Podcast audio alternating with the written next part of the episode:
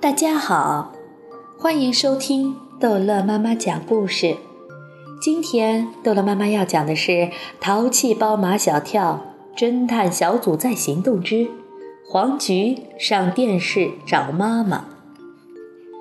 当马小跳他们找到夏林果时，他正和路曼曼、安吉尔、黄菊在一起。路曼曼见他们是来找夏林果的，马上挺身而出：“你们找夏林果干什么？”牛皮见他们都不回答路曼曼，只好由他来回答：“我们想请夏林果去搞轰动效应。”唐飞嘎嘎的笑了起来，马小跳只是抿了抿嘴，却被路曼曼盯住了。马小跳，你笑什么笑？马小跳奋起反驳：“我没笑，是唐飞在笑。”眼看着马小跳和陆曼曼这对同桌冤家的战争又将爆发，夏林果息事宁人。他问毛超：“他们找他有什么事？”虽然陆曼曼还在跟马小跳斗气，但毛超讲的话，他都一字不漏地听进了耳朵里。毛超讲完，他就说：“黄菊要上电视，为什么一定要花钱打寻人广告？”马小跳说。我们要让黄菊上的是全国都能收看的卫视电视台，不花钱怎么上得去？你们完全可以换一个思路。陆曼曼颐指气使。黄菊是农民工子女，现在农民工子女最受社会关注，最受社会关注的就会受到电视新闻的关注。只要我们搞一个围绕黄菊的主题活动，去联系电视台。他们肯定会来。马小跳不得不在心里佩服陆曼曼，但他不会说出来。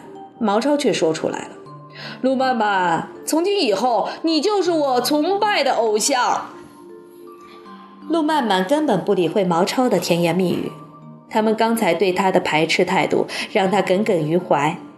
哼，还想瞒着我？没有我出谋划策。就凭你们那几个不开窍的木鱼脑袋，能做成什么事？路曼曼用这种语气跟他们讲话，他们早已习惯了。但是牛皮不习惯。路曼曼，你对我们太凶了，女孩子一定要温柔。没有人这样告诉过你吗？我就是这样，不会温柔。不会可以学嘛。牛皮笑嘻嘻的，一点不生气。夏林果很温柔，黄菊很温柔，特别是安吉尔，她是最温柔的。你可以向他们学习呀。唐飞又嘎嘎地笑了起来。马小跳只敢在心里笑，眼看着路曼曼心中的火山就要爆发。夏林果及时提醒他们，请电视台必须有学校去请。这方面的事情，夏林果有经验，所以他们马上停止跟陆漫漫的唇枪舌剑，齐心协力的去找欧阳校长。欧阳校长正在开会，他们被女教导主任挡在门口。有什么事对我说？我们想请电视台到学校里来。女教导主任冷冷地看着马小跳，来干什么？给黄菊拍一个。女教导主任没有耐心听马小跳讲下去。马小跳，你别在这里捣乱。夏林果，你快把他们带走。女教导主任正要关门，欧阳校长出来了。他小声地对女教导主任说：“你进去吧，我来跟他们说。”欧阳校长对马小跳他们的态度跟女教导主任对他们的态度完全不一样，他的脸上有笑容，跟他们说话的声音也是轻言细语的。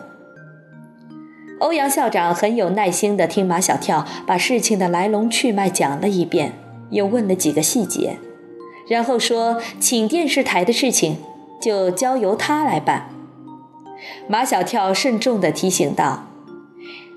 是请全国都能收看到的上星的电视台哦。欧阳校长点点头，我知道了。欧阳校长又进去开会了。马小跳觉得这个过程似乎太快太简单。陆妈妈也说：“没想到欧阳校长这么容易就答应了。”我觉得这个很正常。牛皮颇有他独到的见解。有魅力的人都是这样的，做事情特别简单。我同意。唐飞的高见是：一个人有没有魅力，一眼就能看出来。有魅力的人总是把复杂的事情简单化，没有魅力的人总是把简单的事情复杂化。张达举起一只手。呃，我我我我有魅力，大家都同意，至少张达会把一句复杂的话说的简单的不能再简单。毛超十分敏感的，照你们这么说，我成了没有魅力的人啦。嗯，还算你有自知之明。唐飞说：“你总是把一句话说的相当的复杂。”第二天，全校范围的向农民工的孩子献爱心的活动再一次掀起高潮。电视台果然派人来了。主持人在采访黄菊时，马小跳特别注意他手中话筒的标志，确实是那家上星的电视台。他还不放心，在采访的间隙，他去问主持人：“你这节目播出后，是不是全国都能看见？”在采访黄菊的过程中，主持人详细的询问了黄菊的爸爸被车撞伤的经过和目前的情况，还拍了黄菊的妈妈的照片，让黄菊面对镜头给妈妈说几句话。黄菊把她妈妈的照片捧在心那里，那是正对着她摄像机的镜头，正好是妈妈的脸。她刚才开口叫一声“妈妈”，眼泪便流了下来。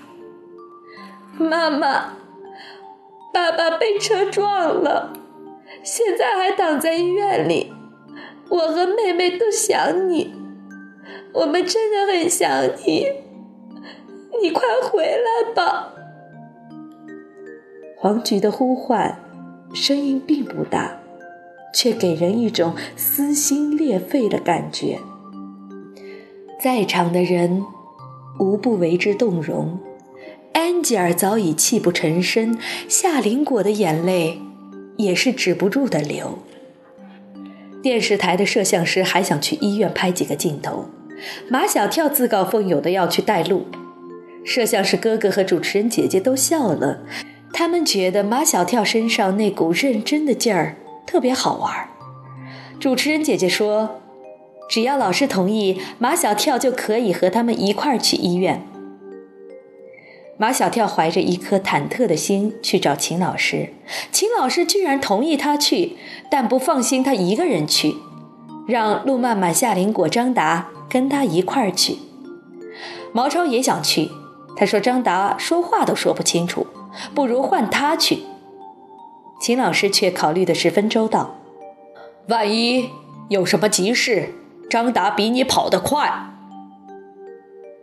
毛超还想说服秦老师：“啊，不会有急事的。”毛超，你说话怎么这么绝对呢？秦老师语重心长：“不怕一万，只怕万一。”好了，这一集的故事就讲到这儿结束了。